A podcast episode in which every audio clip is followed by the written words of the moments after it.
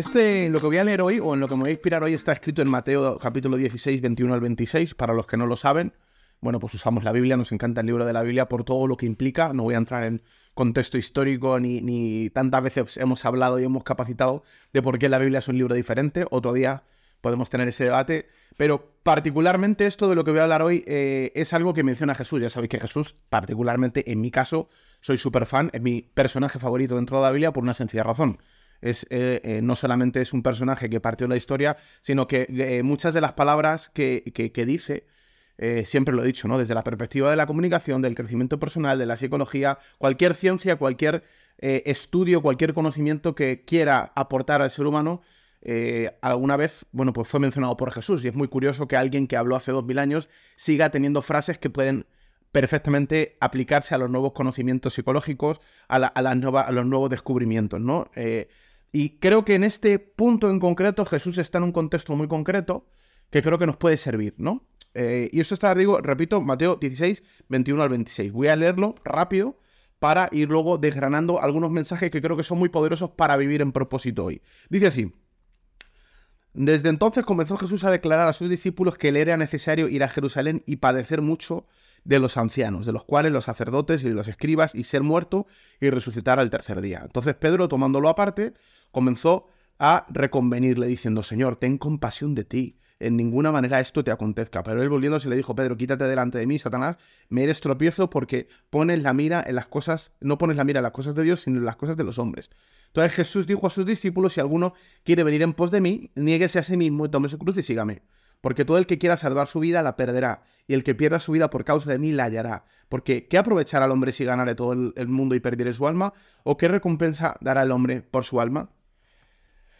Como digo, bueno, el texto no es el típico texto bonito de unicórnico de arcoiris, sino Jesús de repente va a sacar eh, la fábrica de zascas y de hecho va a dar un zasca que a algunas personas probablemente si lo analizan de forma emocional le puede parecer hasta un poco irrespetuoso, Jesús un poco mm, pasado de vueltas, ¿no? Pero mm, hagamos contexto, Jesús ha estado eh, tres años trabajando con sus discípulos, un grupo de personas, sus mentoreados, un grupo de personas en las que él ha depositado conocimiento, en el que él ha estado formándoles, exponiéndoles a circunstancias, situaciones, enseñanzas, y les ha estado anunciando esos tres años que hay un momento clave en su vida, que algo va a pasar, en diferentes sitios ha dejado perlitas, ha ido dejando piezas de un puzzle, que está a punto de terminar de armarse. Los que conocéis la historia de Jesús, sabéis que Jesús muere, bueno, la peli eh, está clara. Bueno, esto es justo antes de que esto ocurra. Jesús se lo está anunciando a sus discípulos y, repito, todo el, mapa, todo el, todo el puzzle que se había ido armando,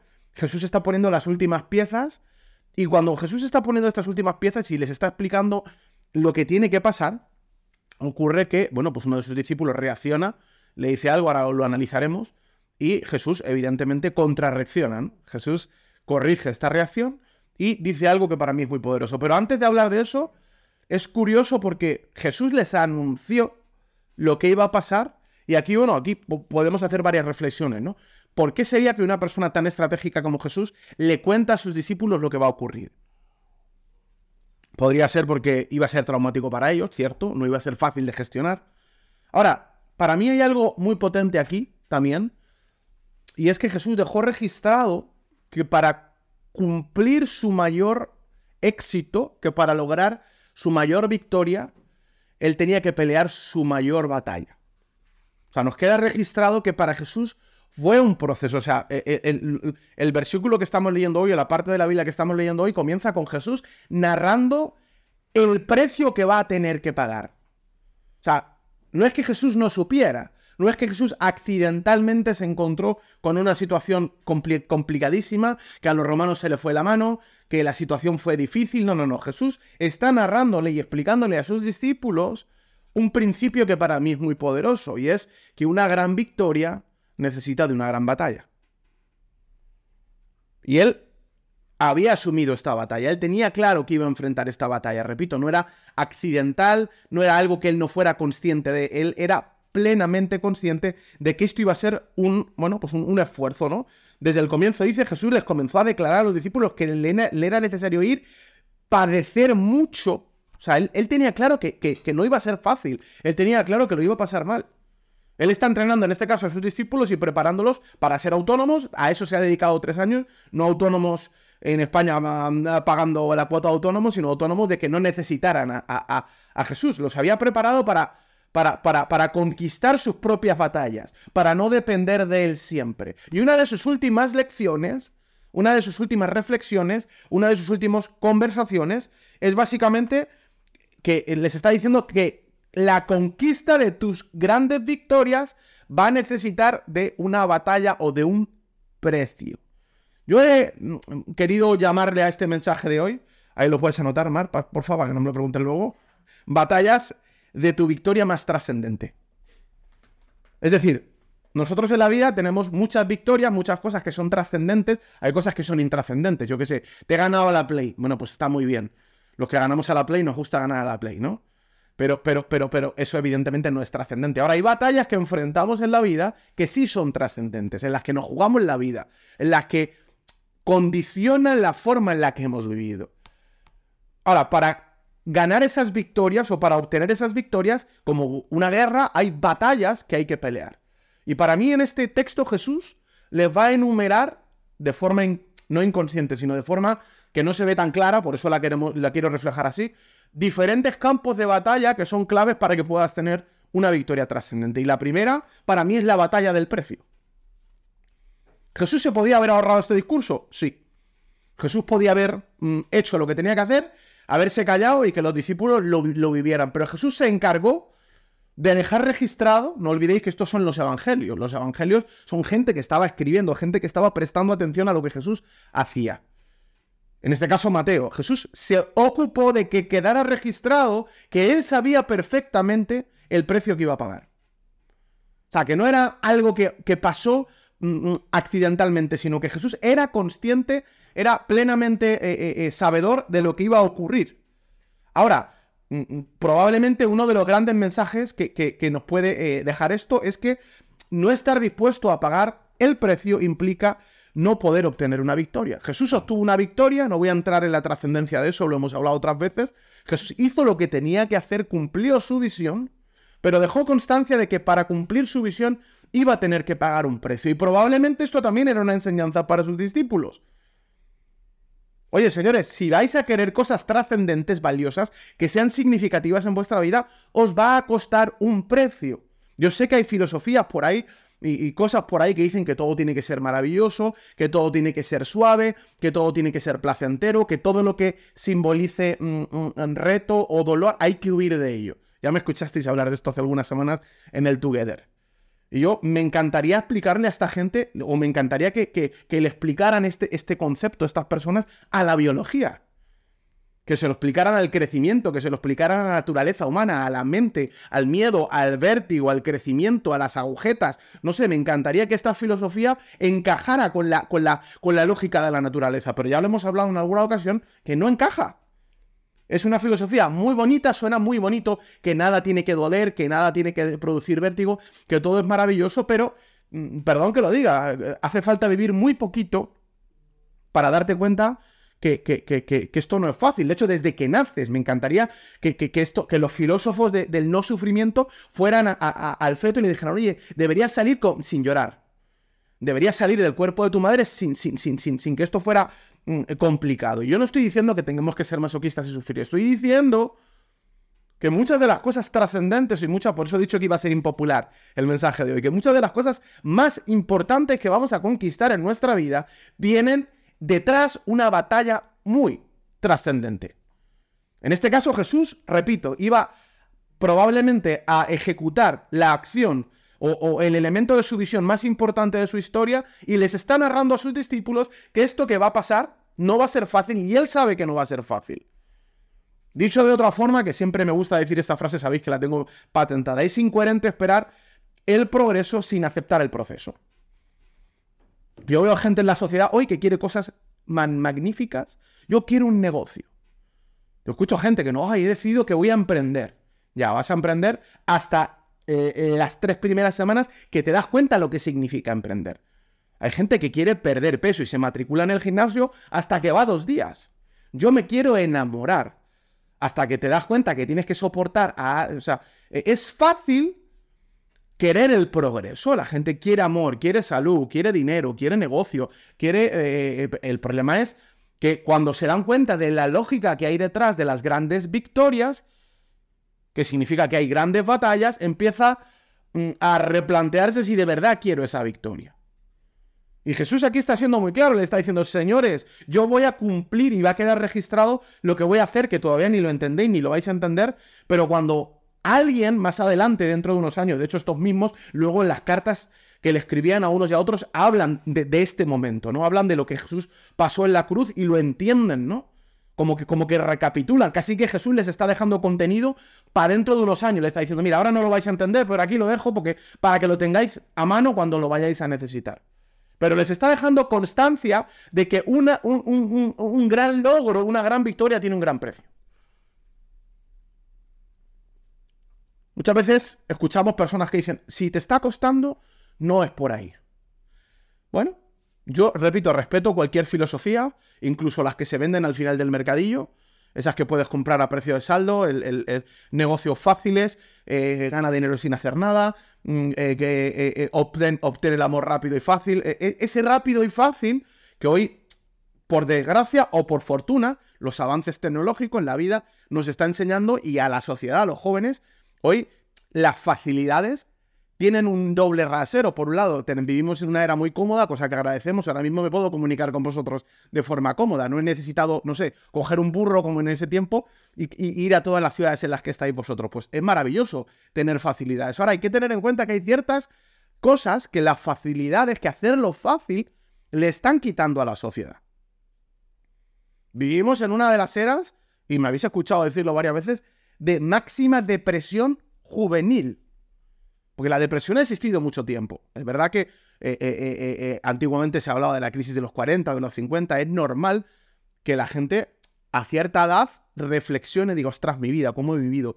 Pero una persona que tiene todo por delante, una persona que tiene salud, que tiene belleza, que tiene que, aventuras, que hasta su química, su o sea, su cuerpo está, está, está en plena actividad. Vivimos en la era en la que los jóvenes, ojo, porque si hablamos de depresión y hablamos de, cómo el ser humano está, absolutamente eh, eh, en decadencia, mm, tendríamos que hablar de todos, los, de todos los sectores, de todas las edades, pero particularmente hablar de jóvenes deprimidos, la tasa de suicidio en jóvenes es súper preocupante. Y como una persona que tiene toda la vida, como una persona que lo tiene todo por delante, está llegando a la conclusión de que no vale la pena vivir. Y aquí, perdón que lo diga, pero en mi opinión, creo que los avances, la facilidad en la vida, está haciendo que muchas personas no tengan tolerancia a la frustración, no tengan tolerancia a pagar el precio. Yo discuto con algunos educadores de forma saludable, ¿no? Pero de, de, lo malo que yo considero desde mi experiencia liderando personas, yo no soy psicólogo, aunque estudié, en mi carrera estudié parte de psicología, no, no soy un terapeuta, aunque, bueno, pues mm, mm, son miles de personas, mis padres eh, aconsejaban matrimonios, llevo viendo personas exponerse a procesos de crecimiento toda mi vida, y soy joven, pero ya cada vez menos, ¿eh? Pero lo que, lo que es cierto es que desde el liderazgo, desde liderar organizaciones, desde haber trabajado con miles de personas, con miles de personas, eh, creciendo en negocios, creciendo en salud, viendo retos, matrimonios romperse, gente morirse, enfermedades, porque la vida es complicada, batallar diferentes circunstancias, tengo que decir que, honestamente, jamás he visto que la filosofía de hacérselo fácil a las personas haya producido una sola vez un buen fruto. Jamás. Jamás. Hago matices. No significa que vayamos fastidiando a la gente y que, y que seamos unos, unos complicadores. No, estoy diciendo que internalizar el que no hay que pagar el precio jamás ha funcionado. De hecho, esto funciona en negocio. Yo hablo con, a veces con mi equipo y digo, no le hagamos fácil las cosas a la gente. Porque cuando la gente no paga el precio, no disfruta el proceso y no es digna del progreso, le estás dando el progreso tú solo. Es como que, es como que, perdón que lo diga, es que no quiero caer mal, pero pero bueno, ya sabéis que me da igual. Eh, es como que yo vaya y me absorban la grasa, está muy bien, pero dentro de seis meses voy a estar gordo otra vez porque no he aprendido a pagar el precio. Lo que he aprendido es a acortar el camino y, he, querido descuentos en la vida. Y cada vez que yo obtengo descuentos en la vida, empiezo a pedir descuentos. Y cuando me han enseñado que yo me merezco descuentos, entonces Me frustro cuando nadie me hace los descuentos. Yo veo papás enseñando a sus hijos, no, no le digas a tu hijo que no. Educación positiva. Bueno, explícaselo a todas las mujeres y a todos los hombres que le van a decir que no. Espero que, que no solo eduques a tus hijos, sino que eduques a la sociedad. Que bueno, que también está pasando. Ya nos están educando en que tenemos derechos. Todos son derechos. Estamos conquistando derechos. Todo el mundo está conquistando derechos y nadie está conquistando responsabilidades.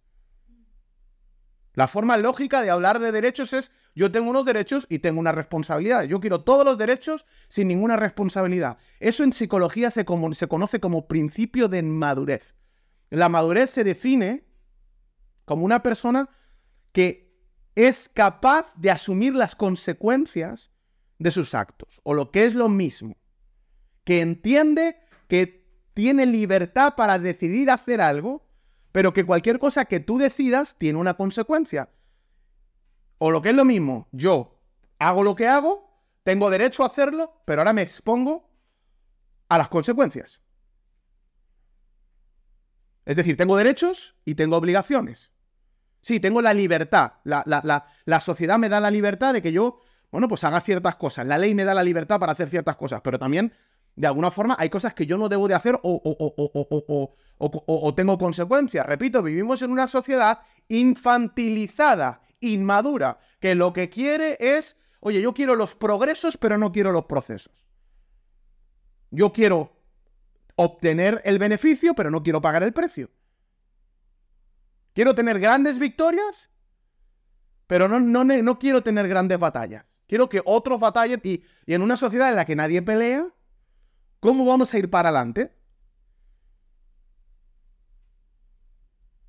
Repito que no iba a ser popular lo que iba a compartir hoy, pero aquí Jesús está siendo categórico, está diciendo, señores, yo soy Jesús. ¿Me habéis visto saltarme las leyes de la naturaleza? ¿Me habéis visto mm, mm, mm, hablar lo que nadie habla? ¿Me habéis visto compartir cosas que nadie comparte? ¿Me habéis visto incluso que personas enfermas transformen su vida? Pero aún así ni yo siquiera me quiero saltar el precio. Porque quiero que quede constancia de que el precio es un camino pagar el precio es un camino para lograr el progreso. Que sin proceso no hay progreso. Negarle a la gente, eh, mentirle a la sociedad y decirle no necesitas un proceso es la mejor forma de robarle su progreso. No necesitas sufrir, no necesitas esforzarte. Haz negocios fáciles, invierte en una criptomoneda y fórrate. Yo me dedico al mundo de las criptomonedas y escucho este discurso. Invierte, ah, es que yo compré una cripto y ahora compro una cripto y va a valer 500 veces su valor. Y no vas a tener que trabajar jamás. Tu único esfuerzo va a ser mano derecha, mano izquierda, rasca, rasca. Es lo único que vas a tener que hacer en tu vida. Todo el mundo, ¡oh! La lotería. ¿Por qué? Sabiendo que vamos a perder, sabiendo, o sea, yo, yo alucino, ¿no? La sociedad sabe que la estadística dice que vas a perder la lotería. ¿Cómo hay gente que se gasta 120 euros en lotería cuando no tiene dinero? Sencillo, porque vivimos en la cultura del pelotazo, no queremos el esfuerzo, queremos el progreso, pero no queremos el proceso, aunque sabemos que las personas que obtienen ganancias de esta forma acaban reventando su familia, que está demostrado que no, que no nos hace bien disfrutar de grandes beneficios cuando no hemos, o de, que nos regalen grandes victorias cuando no hemos vivido grandes batallas porque no las sabemos gestionar. Pero aún así le queremos vender a la sociedad el camino fácil. Vamos perdiendo usuarios en The Cloud. No pasa nada. Pero es verdad. Esta sociedad nos vende el camino fácil. Jesús dejó constancia, dejó registro en su historia, en su vida. Y si era poco eso, le dejó registro a sus discípulos que lograr algo extraordinario iba a implicar una batalla extraordinaria. Y Jesús se lo estaba narrando. Esto va a ser un, esto va a ser un viaje, queridos. Hasta yo. Hasta yo que puedo hacer que una persona enferma recupere su salud. Hasta yo que puedo conectar con principios, hasta yo voy a pagar el precio. Aquí a todo el mundo le quede claro. Ahora, mira qué bonito, porque esto aquí, aquí viene, este es el primer elemento, esta es la primera batalla, pero no es la única. Fíjate qué curioso, porque según Jesús está contando esto, aparece uno que nos encantan de Clau, que ya lo tenemos registradísimo, que es Pedro, ¿no? Una emoción con patas. Un saco de emoción. ¿Y qué le dice Pedro? Entonces, Pedro tomándolo aparte. Pedro y su, ganas de, hacer show, ¿no? Ven, ven, ven, Jesús, no, no, espera, espera, espera, ven aquí. Ven aquí, que, espérate, yo sé que tú eres Jesús y que me estás contando esto, pero, pero es que yo te quiero mucho, mira. Entonces Pedro, tomando la parte, comenzó a reconvenirle diciendo, Señor, ten compasión de ti. En ninguna manera esto te acontezca. O sea, esto es la sociedad, tío. esto son las emociones de la sociedad. Pedro va a conectar a decir, no, no, no, espérate, espérate, pero ¿cómo, ¿cómo vas a decir esto? Esto no tiene sentido. Esto es sufrir. Jesús sabía el precio. Que de hecho, aquí dejaría una reflexión antes incluso de pasar al segundo tema. Oye, ¿tú sabes el precio de lo que realmente quieres? Porque todo el mundo sabe lo que quiere, todo el mundo habla de la visión, pero nadie habla de la provisión. Esto, esto es un ejercicio dolorosísimo. Porque yo cuando hablo de visión, la gente se conecta de cloud. Suben los números, 100 personas. ¡Oh, gente! Ahora, cuando, cuando hablo de pagar el precio, mm, suena el, sonido del, del, del correcaminos. Mec, mec. Porque es la realidad. O sea, una visión extraordinaria tiene un precio extraordinario. La pregunta que te hago antes de, hablar de la reacción de Pedro, que es un fenómeno, es, oye, la visión que tú tienes, ¿ya sabes lo que cuesta?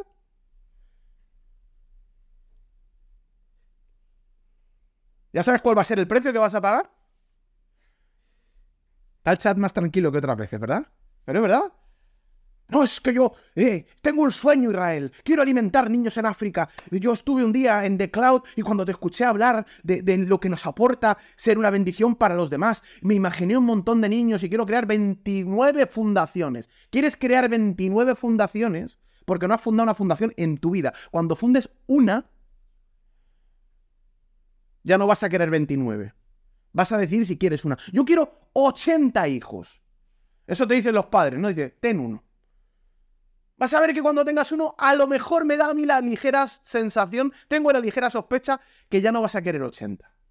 Porque es fácil querer una supervisión, es fácil querer una super victoria cuando no sabes que hay que batallar una super batalla.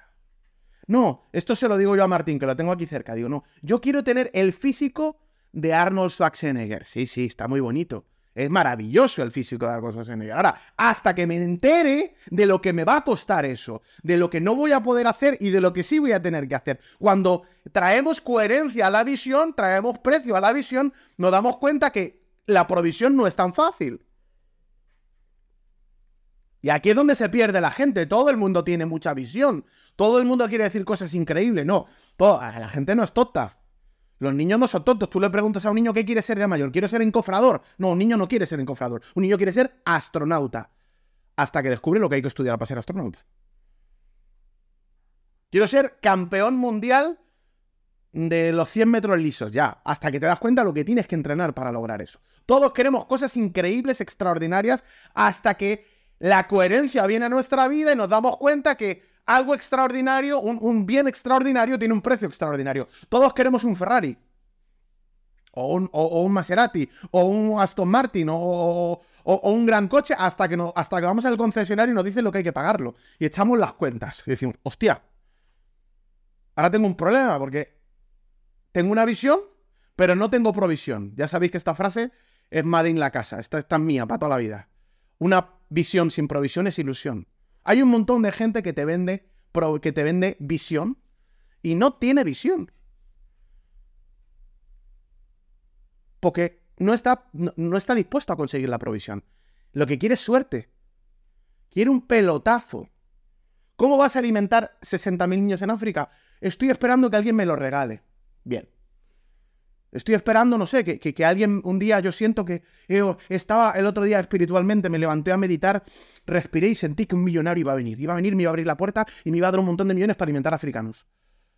Es maravilloso. ya, ya, ya, lo tengo claro. Dios, yo, lo siento, Dios me ha hablado. Estaba, estaba mirando el árbol y se movió la hoja y yo sentía que la hoja dibujaba y decía, va a venir un millonetti, millonetti, millonetti. Luego se movía la hoja y cuanto más la movía al aire, más parecía un billete de 100 dólares. Yo sentí que Dios me va a traer dólares. Perdón, campeón. Jesús le estaba diciendo a sus discípulos, no os fuméis porros, porque si yo pago el precio para una gran victoria, a vosotros también os va a tocar. Esto es lo que le va a decir aquí.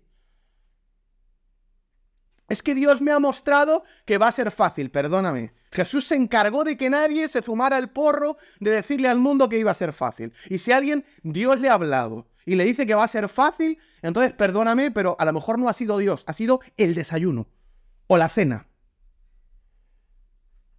Porque Dios no se niega a sí mismo.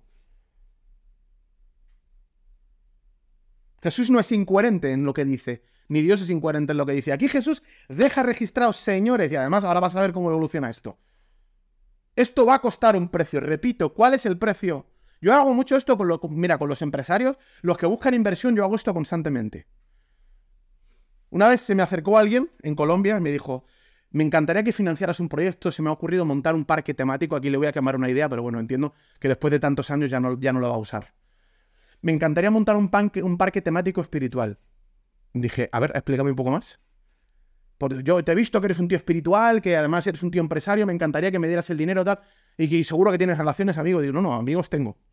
Y gracias a Dios algo de dinero tengo también. Pero cuéntame un poquito más. No, quiero, quiero, quiero montar atracciones basadas en la Biblia, tal. dije, bueno, la idea no está mal, es una buena idea. Si, si está el parque de atracciones de Universal, si está el parque de atracciones de Disney, ¿por qué no va a haber un parque de atracciones basado en la Biblia? Muy buena idea. Y mi pregunta fue, ¿y cuánto dinero quieres? De hecho, la pregunta fue, ¿cuánto dinero necesitas? Digo, no lo sé, eh, tengo que verlo. Mira, una persona que te responde, no sé, tengo que verlo, está, perdón, no está en la visión, está en la marihuana. Es verdad, está, está, soñando con cosas que ni siquiera se ha sentado a ver si es capaz de conseguir. Ni siquiera se ha sentado a hacer un ejercicio contable de su visión. No sabe ni el precio que le va a costar, ni, ni, lo que va a sufrir. Tú es como un niño diciendo, yo quiero ser tenista. Hijo, vas a tener que dejar de comer helado. Uy, no, ya no quiero ser tenista. Vas a necesitar un segundo de tu vida, una exposición mínima al precio que vas a tener que pagar para darte cuenta que esto no es para ti. No tienes una visión, tienes una ilusión, tienes un sueño, tienes una, una, paranoia, tienes, pero, pero no, no eres la persona. Porque si fueras la persona y fuera una visión de Dios, estarías dispuesto a pagar el precio. ¿Qué es la visión? La visión no es solo aquello que puedes ver y aquello en lo que te quieres convertir, sino aquello por lo que estás dispuesto a pagar el precio. Y si no hay precio, no hay visión. Si no hay precio, es decir, provisión, hay ilusión. Y esto se lo estaba diciendo Jesús. Y ahora Jesús le está hablando a sus discípulos y le dice, yo voy a tener que pagar un alto precio. Y ahora qué viene a decir Pedro, ¡Uy, no! ¿Cómo vas a...! ¡Ay, pobre Jesús! No, yo soy tu amigo, ¿eh? Todos estos demás son unos falsos, pero yo... Yo estoy contigo, Jesús, yo soy Pedro. No, pobre Jesús, no, no voy a permitir que tú sufras. Este es el empático de turno. Y Jesús, fíjate cómo reacciona, ¿eh? La reacción de Jesús no te creas que es, ay, qué, tierno, mira, que iba con, iba con buena intención. A mí me lo dicen a veces, oye, pero tiene buenas intenciones. Pues es verdad, iba con buena intención. Ahora, el zasca de Jesús a Pedro se, escuchó hasta en Cuenca. El zasca de Jesús a Pedro va a ser legendario. Que, que además para mí es un modelo de, de reacción a las personas empáticas que desde su empatía están saboteando la visión. Si la primera batalla es la batalla del precio, la segunda batalla para mí es la batalla que tiene que ver con los sabotajes emocionales, detectar los sabotajes emocionales. ¿Dónde tus emociones se están, eh, la semana pasada hablábamos de, se, te, meten al volante, sin darte cuenta. ¿En qué momento las emociones cogen el, volante y tú no te das cuenta? Aquí Pedro se había, se había pegado un pico emocional, como era normal, y de repente sus emociones se había... O sea, te está diciendo Jesús, cacho de ceporro, te está diciendo Jesús que tiene que pagar el precio. Te lo lleva anunciando tres años. Has visto que Jesús perfectamente se podría pasar el juego, o sea, Jesús podría volar por el cielo y reventar con sus ojos como si fuera Superman, o sea, a todo el mundo. Y te está diciendo que lo va a hacer así. Y tú eres tan sumamente listo, ¿cómo va a decir, oh, Jesús, no? ¿Cómo va a pasar eso? Ten misericordia de ti. A Jesús le faltaba misericordia, según Pedro. Pedro no se estaba enterando de nada. Pedro estaba desde la emoción, desde la empatía, tratando de evitarle un dolor a Jesús. Y con ganas de evitarle su gran dolor, probablemente le iba, estaba conspirando o saboteando, no digo que con mala intención, su gran victoria. Hay gente saboteando tus grandes batallas que en realidad no se están dando cuenta y a lo mejor bien intencionadamente están saboteando tus grandes victorias. Los familiares son expertos en esto. Somos expertos en esto. En evitarle batallas a personas. Por amor. Es que los queremos. ¿Cómo lo voy a dejar? Déjalo. Mira, mira, es que Jesús, a mí Jesús aquí, uff, es, es, es, es, quitar, o sea, esto es medicina antipendejada. Es, es la bofetada perfecta para que entendamos que, que, que, que, esa emocionalidad y empatía antivisión hay que combatirla. De hecho, Jesús la combatió. Mira, entonces Pedro tomando la parte comenzó a comentar, Jesús, ten compasión de ti, en ninguna manera te acontezca. Voy a decirlo de esta forma, ¿vale? Las grandes victorias siempre van a tener voces bien o mal intencionadas que tratan desde la emoción y no desde la visión y siempre van a darte razones para no hacer lo que sabes que tienes que hacer.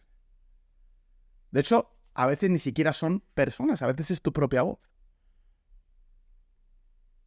Una emoción que te dice, ay, esto va a ser duro, ay, esto va a ser difícil, ay, esto, tengo miedo, y si me rechazan, y si no me sale, y si no me funciona. Y Jesús no se iba a ir de la tierra sin dejar este mensaje. Ahora, mira, mira la reacción de Jesús. Esta es la tercera batalla. La tercera batalla es alejar los tropiezos. Mira lo que dice. Pero volviéndose él. Oh, soy muy fan de Jesús, ¿eh? Perdón, pausa publicitaria. Muy fan de Jesús. Le dijo Pedro, quítate delante de mí. Oye tú, macho, viene Pedro tierno a decirte, no, Jesús, yo te quiero mucho, no quiero que lo pases mal, mi Jesús. Y Jesús le dice, quítate de aquí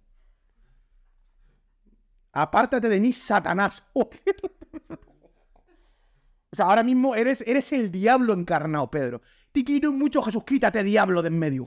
Tío, tú, qué, qué animal, Jesús, como pero se le ha pirado la pinza. Yo me imagino a los demás diciendo, hola, Jesús, se le ha pirado, se le ha ido de las manos, Jesús, Jesús está loco. Pero, perdón, pero Jesús es estratégico. Jesús, por alguna razón, tiene esta reacción tan, tan desmedida, podríamos decir.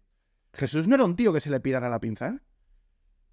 Jesús en diferentes, en repetidas ocasiones dejó constancia de, de, reacciones muy contundentes y en todos los casos era para combatir algo que nos hace mucho daño. En este caso, la emocionalidad saboteadora de Pedro, que, que le está queriendo ahorrar una batalla que es clave para su victoria. Ahora, me gusta porque dice, apártate quítate delante de mí. O lo que es lo mismo. A me gusta esta estrategia de Jesús. O sea, no, se lo carga, ¿vale? No dice matarlo. Tampoco es eso. Acuchillarlo. No, no, no, no. Es, es, es. Aléjate de mí ahora mismo. O lo que es lo mismo. La estrategia de Jesús ante las voces emocionales saboteadoras es producir lejanía. Me gusta. Me gusta como patrón para mi vida. Yo como Israel quiero lejos, no es que no las quiera, las quiero lejos a las voces que desde la emoción hablan en contra de mi visión. Las quiero lejos. Qué bonito Jesús, ¿eh? O sea, como, como deja aquí, perlita maravillosa. Aléjate, porque no vienen del bien. Suenan bonitas, suenan cariñosas, y suenan empáticas, pero Jesús sabía perfectamente de dónde venía esta idea. Quítate de en medio, Satanás. O sea, esto es oscuridad pura que viene a joderme el propósito.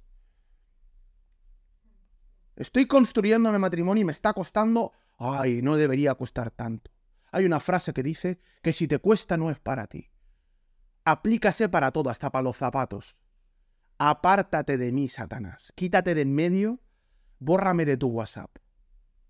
Porque yo he decidido que quiero construir una relación.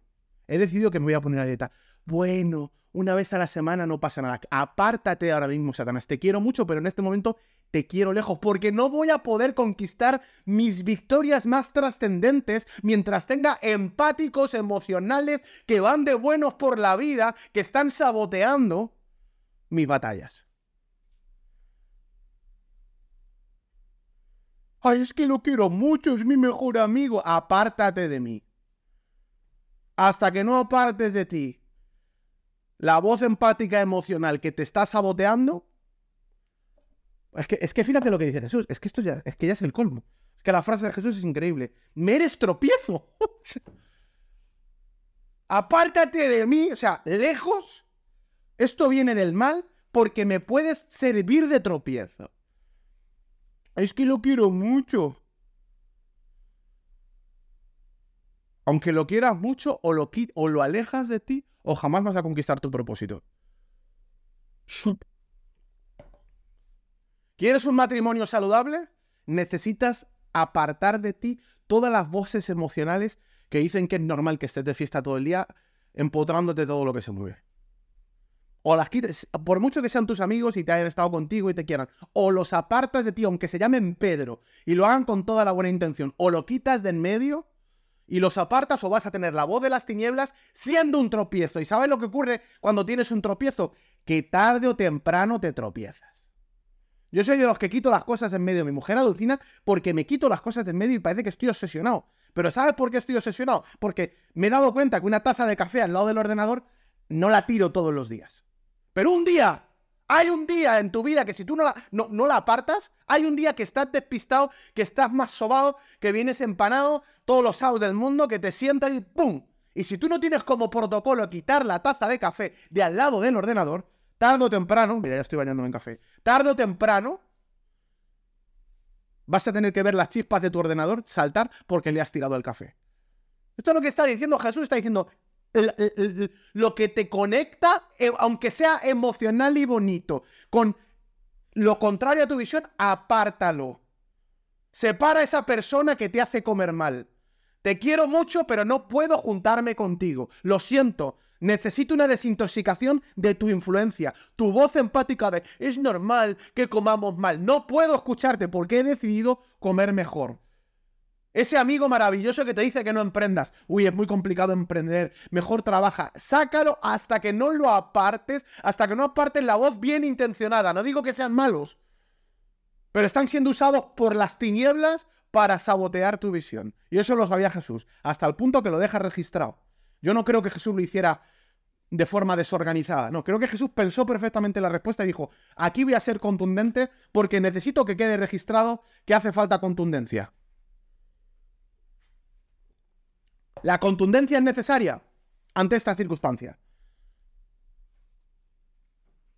Porque me eres de tropiezo.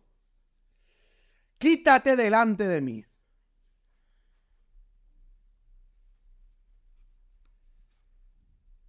Duro, ¿eh? Y repito, Pedro no estaba siendo un mal tío. Es que esto no se trata de que sea mala persona o buena persona. El problema es desde dónde. Fíjate qué bonito lo que dice Jesús. Me eres tropiezo, no porque seas un mal tío, porque no pones la mira en las cosas de Dios, sino en las cosas de los hombres. El problema no es que tú seas malo, el problema es desde dónde estás mirando. ¿Se entiende? Lo repito. Tu problema no es que sea mala persona eh, y que sea amigo, sea familiar, no es que sea mala gente, es que desde dónde están mirando. El problema es que ellos no están viendo lo que tú estás viendo. Yo quiero empatizar contigo, pero empatizo contigo desde mi visión. Y yo no puedo empatizar contigo desde mi visión. Necesito entender que hay una visión en ti. Y si no miro desde donde tú estás mirando, al final voy a hacer un sabotaje, voy a ser un enemigo de tu visión. ¿Desde dónde miras? O dicho de otra forma, tu mirada no está bien dirigida. Estás mirando cosas de los hombres y no estás mirando cosas de Dios. Te estás quedando en los detalles, te estás quedando en el dolor, estás pensando en que me van a matar, estás priorizando el cuerpo, estás priorizando el dolor, estás priorizando lo equivocado porque no estás mirando, no estás viendo el panorama que yo estoy viendo. Y me quieres ayudar, pero no tienes ni idea de lo que estás haciendo. Eres como esta persona que te metes en la cocina y quieres, meter mano en, lo que estoy cocinando y no entiendes lo que estoy cocinando y me estás echando ingredientes que me están jodiendo la receta. Pero no te estás dando cuenta porque no estás mirando, no has mirado ni la receta. Simplemente desde tu emocionalidad desorganizada, desordenada, estás reventando la estrategia. Con buena intención. Pero hasta con buena intención puede servirme de sabotaje. Perdona que te diga esto, pero en nuestra vida, y lo digo, esto no lo digo solo por reflexión, lo digo por experiencia, hay tantas personas bien intencionadas que nos dicen cosas que suenan bonitas, pero las dicen desde dónde. Yo me hago esta pregunta siempre, ¿desde dónde habla esta persona? Hijo, no, no inviertas. Eso de las criptomonedas es muy complicado. Puedes perder tu dinero. ¿Son malos mis padres? No son malos. Me quieren. Probablemente me quieren salvar. Pero ¿desde dónde están mirando, papá, mamá?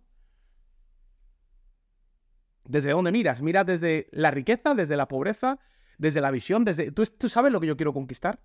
¿Tú eres consciente que si no hago lo que estoy haciendo no voy a poder financiar lo que quiero hacer? ¿Desde dónde estás mirando? No inviertas, tu vecino del quinto, no inviertas. Que puedes perder tu dinero, pero si tú eres empleado vives del paro. No, es que seas mala persona, pero es que tu mirada es la que tienes. ¿Qué me vas a decir tú que no has invertido no te has arriesgado en la vida? Es normal que me hables como me hablas desde la empatía, porque tu mirada no es la mirada que me sirve. Tu mirada me va a llevar a donde tú estás. Lo que tú ves me va, a mostrar la realidad como tú la ves. Y la realidad que tú ves no es la que yo quiero. Entonces, si yo quiero una realidad diferente a la que tú me estás mostrando, discúlpame, aunque sé que lo haces por amor, aléjate de mí, por favor. Frases típicas, yo qué sé, todo, consejos de todo tipo. Yo me acuerdo gente que decía, no, es que en la vida eh, o eres un lobo o eres una oveja. ¿Desde dónde se dice esto? ¿Qué pasa? Que la vida solo hay lobos y ovejas. Ya está, porque lo dijo un tío. ¿Desde dónde lo dice? Desde, el abuso. Esto está claro, la historia se, cuenta sola. Alguien que algún día se sintió oveja y dijo, o, soy de los que abusa o de los que no abusa.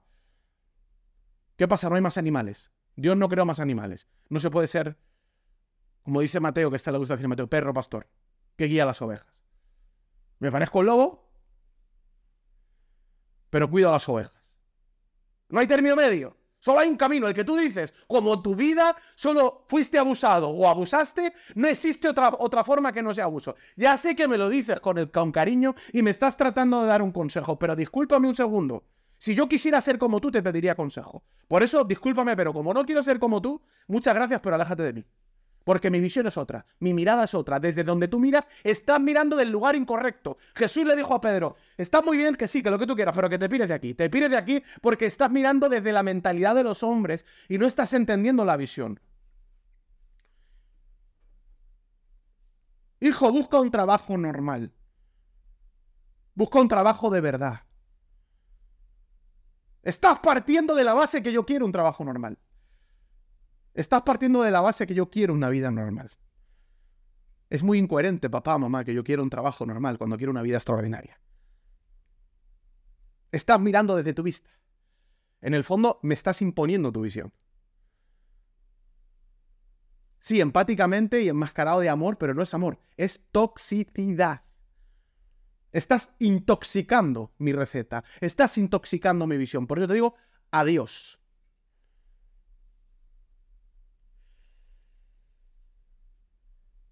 Papás, dejar de intoxicar la, visión de vuestros hijos. Ay, es que no te puedes ir de casa porque si te vas de casa te va a ir mal. Dejar de intoxicar a vuestros hijos. Dejar de intoxicarlos. Dejar de intoxicar a vuestros maridos. Dejemos de intoxicar a nuestras esposas. Ojo con meter la mano en la sopa, tú. ¿Desde dónde lo haces? Hija, yo creo que ya, ya, deberías casarte, yo sé, deberías bajar tus estándares, porque se te va a pasar el arroz. ¿Desde dónde hablas? ¿Hablas desde el miedo? ¿Desde el miedo a qué? ¿A que no sepa elegir? ¿A que no sea suficiente? ¿De verdad yo voy a construir una vida desde el miedo o desde la fe? Yo no estoy diciendo que seamos hiperexigentes y que seas, no sé, el monstruo del lagonés y te quieras casar con la princesa de Disney. No estoy diciendo eso. Estoy diciendo que en ocasiones gente bien intencionada va a tirarte opiniones desde una mirada opuesta, opositora o saboteadora de lo que tú quieres construir. ¿Cuántas veces no hemos escuchado mm, frases, refranes estúpidos? Más vale lo malo conocido que lo bueno por conocer. ¿Desde dónde se está diciendo esto? Desde alguien que, que, que, que, se arrepiente de haber escogido algo malo. ¿Qué pasa? ¿Que, ¿Que esta filosofía es así? Yo siempre lo digo, tú vas a una zapatería, te pruebas un 35, hostia, soy un 40, pero me lo quedo porque más vale lo malo conocido que lo bueno por conocer. ¿Qué? ¿Desde dónde estás diciendo más vale lo malo conocido que lo bueno por conocer? ¿Estás diciendo... O estás hablando desde... O alguien está hablando desde el miedo a quedarte sin nada. O desde el miedo o el reconocimiento de la incompetencia de no saber elegir. Dicho de otra forma, hija, yo ya probé en el pasado que a veces por arriesgarte te puedes quedar sin nada. O me da miedo que tú te quedes sin nada. O en alguna ocasión yo perseguí mis sueños y no conseguí lo que esperaba y me arrepentí. Por eso desde mi miedo y mi trauma, por favor, quiero aconsejarte que tú no te atrevas, porque más vale lo malo conocido que lo bueno por conocer. No persigas tus sueños porque puedes salir herido. Alguien que renunció a sus sueños, alguien que se acobardó en el camino, alguien que dejó de pagar el precio y decidió que no iba a pagar el precio, ahora te quiere convencer a ti de que tú no lo pagues. Lo que pasa es que, como dice, lo dice con cariño y lo dice, te lo digo desde el amor. Sí, sí, ya lo sé, Pedro, que me lo dices desde el amor. Ahora, yo también te voy a decir algo desde el amor, ¿vale? Apártate de mí, Satanás, que me eres tropiezo. Pero te lo digo desde el amor, ¿eh? Quítate de en medio que me estás estorbando la visión. Y repito, esto no solamente son personas, es hasta nuestras propias voces. Yo hay veces que me ocurre, tío, es que esto no vale la pena, es que voy a mandar todo al carajo y llego un rato y digo, tío, pensamiento de mierda, sal de mi mente. Sal de mi mente, no, no quiero esto en mi cabeza, tú, apártate de mí. No quiero que estés ahí porque si estás ahí me vas a servir de tropiezo. Por eso quiero que te alejes. Porque un día, como el café, voy, me vas a pillar descolocado, voy a llegar medio, medio, desconcentrado, le voy a pegar un codazo a la taza y voy a cargarme el ordenador. Un día me vas a pillar despistado pensamiento y te me vas a arraigar y voy a hacer el tonto. Así que lárgate de mi vista. No quiero estos pensamientos, no quiero estas ideas, no quiero estas voces saboteadoras de mi visión. Sé lo que quiero, he decidido que eso es lo que estoy persiguiendo, tengo esa visión, he decidido cuál es el precio que voy a pagar y quien me quiera convencer de no pagar el precio, lo quiero lejos.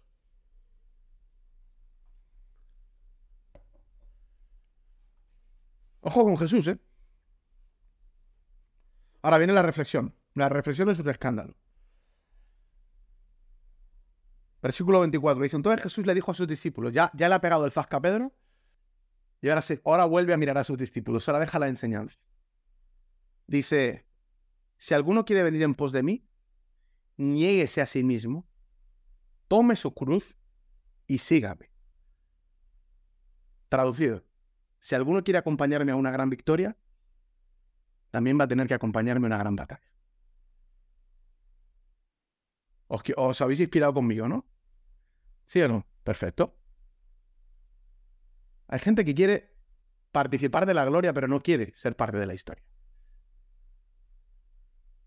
Esto es así. Si alguno quiere acompañarme, claro que Jesús no está hablando de esa cruz. No está hablando de, no está hablando de, literalmente, está hablando de un modelo. Por eso dice, si alguno quiere venir en pos de mí, si alguno de verdad quiere lograr algo extraordinario, puede acompañarme a lograrlo. Ahora, a ver quién aguanta.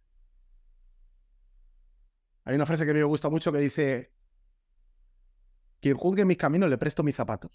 ¿Es verdad? Quien quiera mis victorias, le presto mis batallas. Ah, qué suerte ha tenido Israel. Esta semana he hablado con alguien y decía, oh, qué bien te ha ido, qué suerte has tenido. Decía, no tienes ni puñetera idea, perdón que lo diga. No sabes. O sea, eh, ah, yo quiero, quiero tu vida. quieres mi vida. Tú, quieres mi resultado, no mi vida. Ese es el problema. Ay, yo quiero estar fuerte como tú, Martín. No quieres estar fuerte como Martín. Quieres los músculos de Martín, pero no quieres el proceso de Martín. Ese es el problema, que la gente quiere el resultado, quiere la gloria, pero no quiere la historia. Quiere el progreso, pero no quiere el proceso. Ay, yo quiero tener una relación de amor como tú. No quieres tener una relación de amor como yo. Ay, qué, qué, qué maravilloso tu marido, Michelle. No quieres tener un marido como Michelle, ya te lo digo yo. No quieres, porque hay que soportarlo.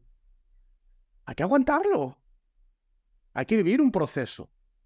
Es muy fácil querer resultados. Es muy fácil querer logros. Es muy fácil querer grandes victorias.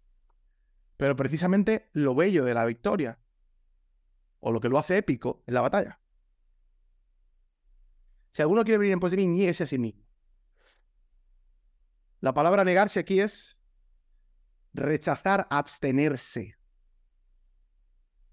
A sí mismo. Esto, esto es súper complicado, pero la palabra a sí mismo, he buscado el, original que, utilizó Jesús, la palabra que utilizó, que es geautú, que significa a tu propia, a ti mismo, pero a tu propia opinión. Dicho de otra forma, para mí, otra batalla que vas a tener que librar es el ego. El ego. Si alguno quiere mis victorias, las que yo tengo para él extraordinarias, soy Dios, soy Jesús, va a tener que dejar de pelear sus propias victorias, sus propias batallas. Si quieres mis victorias, pelea mis batallas. Si quieres tus victorias, pelea tus batallas. Ojo, porque aquí parece que es lo mismo, pero, pero sutil. El que quiera acompañarme a una gran victoria, se tiene que negar a sí mismo. Va a tener que hacer un ejercicio de sujetarse a la visión de Dios.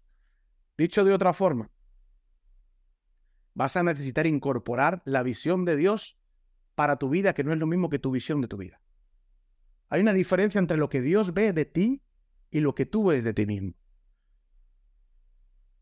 Y si no difuminas lo que tú ves de ti mismo, jamás vas a poder incorporar lo que Dios ve de ti. O dicho de otra forma, jamás vas a poder incorporar cosas extraordinarias fuera de ti si no abres la grieta en ti para explorarlas. Hay gente que está tan sumamente cerrada a su opinión que jamás explora la opción de lo que Dios ha diseñado para él. Es que Dios, si Dios viene, va a venir a mi forma.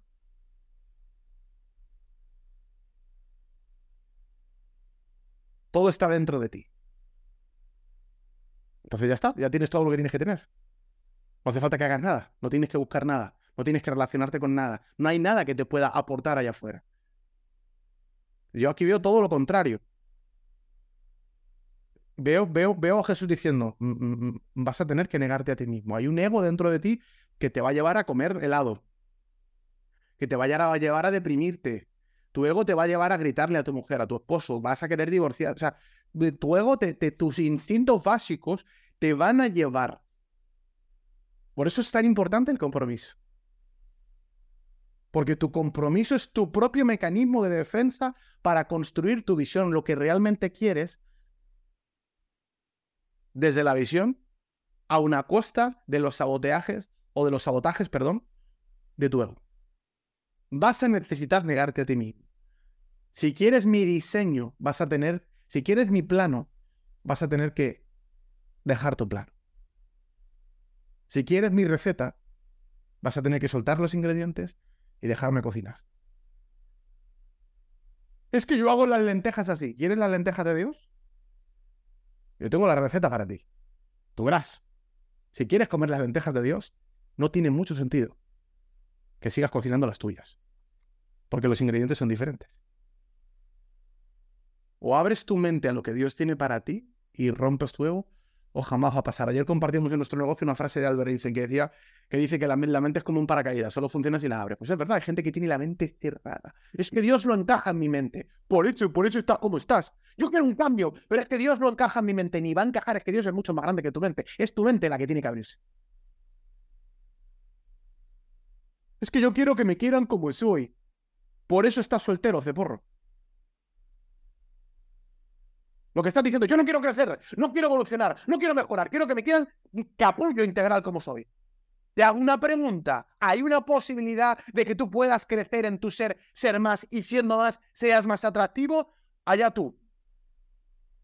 Yo quiero que me quieran como soy. Yo sé lo que quieres decir. No, no estoy diciendo que, que, que, tienes que ser algo que los demás quieren. No. Tienes que ser la mejor versión de lo que Dios tiene para ti. Tienes que ser tu mejor versión, no lo que otros quieren, pero sí tu mejor versión. Porque a lo mejor lo que las personas te están diciendo es, perdóname, pero eres un cobarde que no pagas el precio. Yo no quiero apostar por un cobarde que no paga el precio. Paga el precio, luego logra cosas extraordinarias y a lo mejor en esa siguiente etapa extraordinaria, siendo una persona extraordinaria, de repente se acerca una persona extraordinaria a ti. Es que yo quiero, yo no sé por qué solo se me pegan los carniceros. porque tu metodología de seducción es enseñar carne. Es normal, no pasa nada. Es, totalmente respetable. Ahora no, no busques un príncipe azul si no eres una princesa. No busques una princesa si no eres un príncipe. Ya sé que te han vendido que, las, princesas besan sapos. Eso solo ocurre en Disney. Ya te digo yo que las princesas no, no. Conviértete en un príncipe, sea alguien de valor.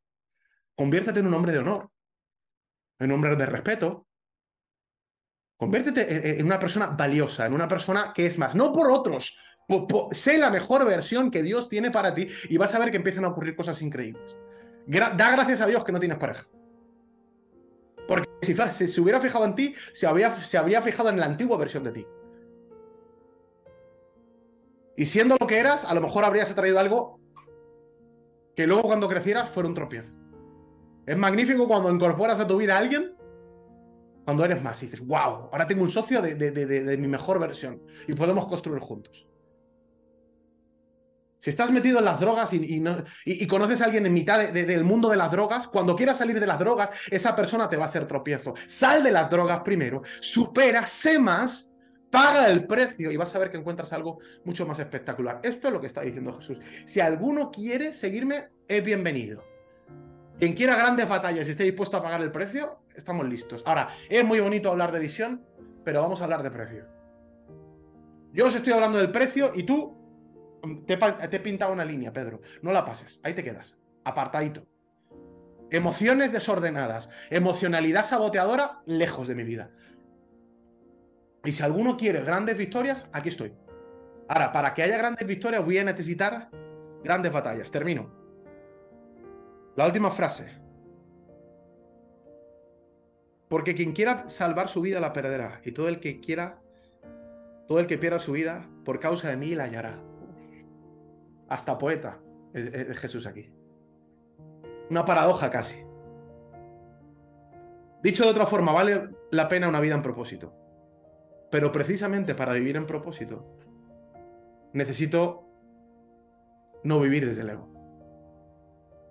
Ya que incorporar el diseño del creador es redireccionar sus planos, o sea, tengo que redireccionar mis planos y mis planes.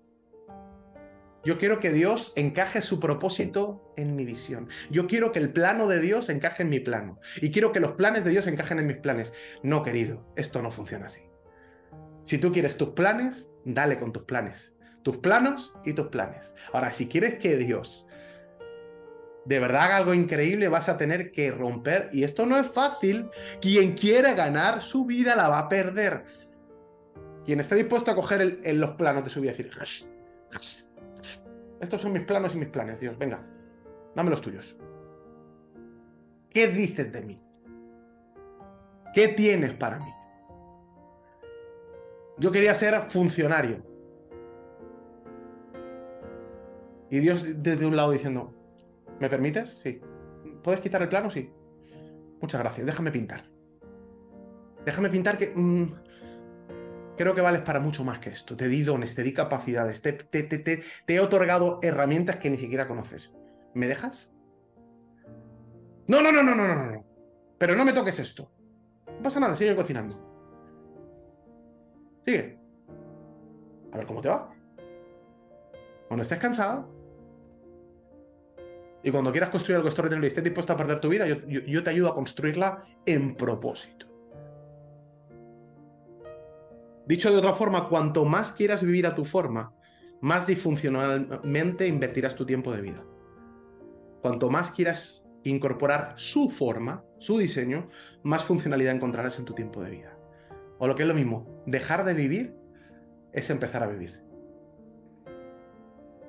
Dejar de usar tu plano es empezar a incorporar su plan. Rendir tus planes implica incorporar sus planes. Eso es lo que está diciendo aquí Jesús. Es que es muy fácil hablar de la visión. Ah, yo hablo en The Cloud. La visión y todo el mundo empieza a escribir la visión. ¡Oh! Mi visión es esto, esto, esto, esto. Bueno, viene el, capítulo número 2. Capítulo número 2. ¿Ya has escrito tu visión? ¿Sí? Es estupendo. Busca un mechero. Y quema el papel. Porque si quieres que esto funcione, así no se escribe la visión. ¿Sabes cómo se escribe la visión?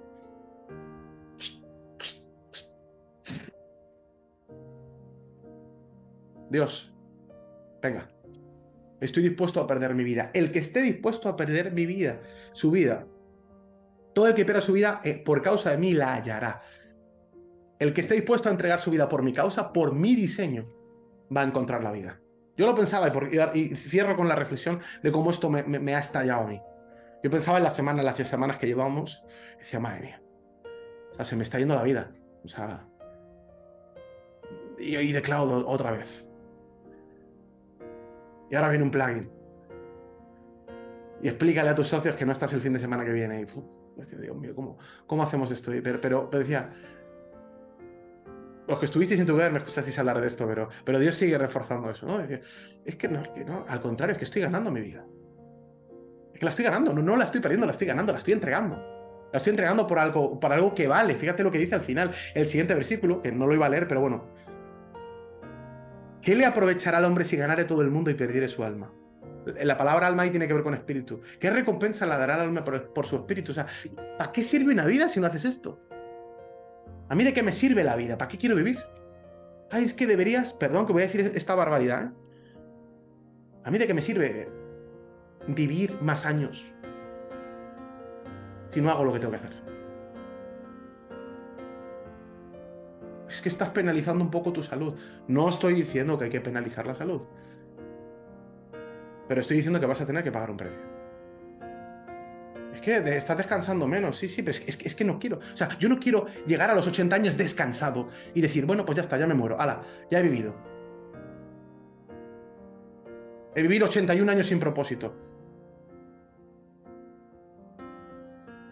¿De qué me sirve la vida? ¿De, qué le dará el alma? o sea, ¿para qué te sirve la vida? ¿Para qué te sirve? ¿De qué te sirve la salud? ¿De qué te sirve el dinero? ¿De qué te sirven las amistades? ¿De qué te sirve el tiempo libre? ¿De qué te sirve la play? ¿De qué te sirve el cine? ¿De qué te sirven los viajes?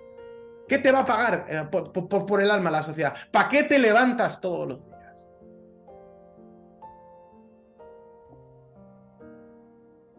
El que esté dispuesto a perder su vida por mi causa, esto no es fácil ni es popular.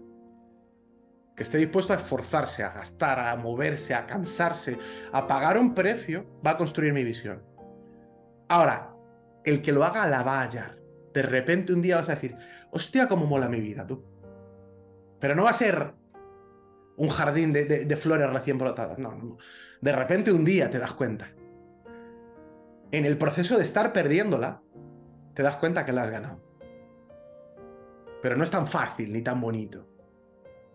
En el proceso de estar construyendo una empresa, un día dices, qué bien, que menos mal que lo hice. De repente un día en el gimnasio dices, hostia, qué bien que empecé, qué bien me siento. Pero no va a ser el primer día. Vas a necesitar pagar el precio. Hasta que no pagues el precio, no vas a obtener una gran victoria. Un saludo familia. Ha sido un placer compartir esta mañana.